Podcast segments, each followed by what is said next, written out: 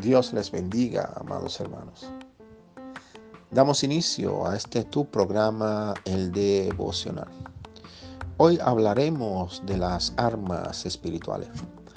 En el libro de Esther, en el capítulo 4, nos da una revelación profunda. Había un decreto de muerte contra el pueblo de Israel en ese entonces. Era un decreto carnal, pero que su origen venía de lo espiritual. Muchas personas aún no entienden que Satanás se manifiesta como ángel de luz a través de personas. Amán solamente era un instrumento de Satanás para destruir al pueblo de Dios. Pero la lucha no era contra Amán, sino contra lo que operaba a través de Amán.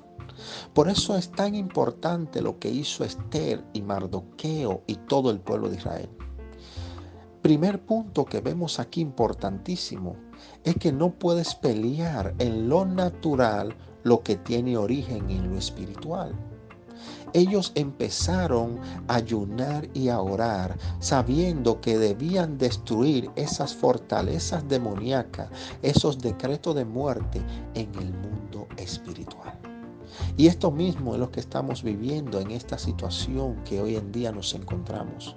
Debemos ayunar y orar para derribar los espíritus de depresión, de temor, de ansiedad, de angustia que están invadiendo a miles o millones de familias alrededor del mundo.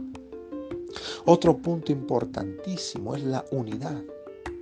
El diablo es el padre de división. Donde hay división no está el Espíritu de Dios, allí está Satanás. Entonces nosotros como pueblos de Dios, así como vemos en el capítulo 4 del libro de Esther, nos debemos unir unánimemente en oración, con un mismo clamor, con una misma fe, con una misma dirección, en un mismo espíritu, orando al mismo Dios, para que sea Dios fortaleciéndonos en este tiempo y rompiendo esos decretos satánicos en contra del pueblo de Dios.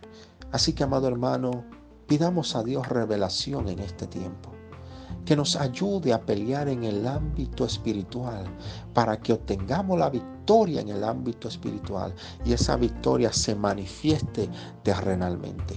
No peleemos lo espiritual con las armas terrenales. Dios les bendiga.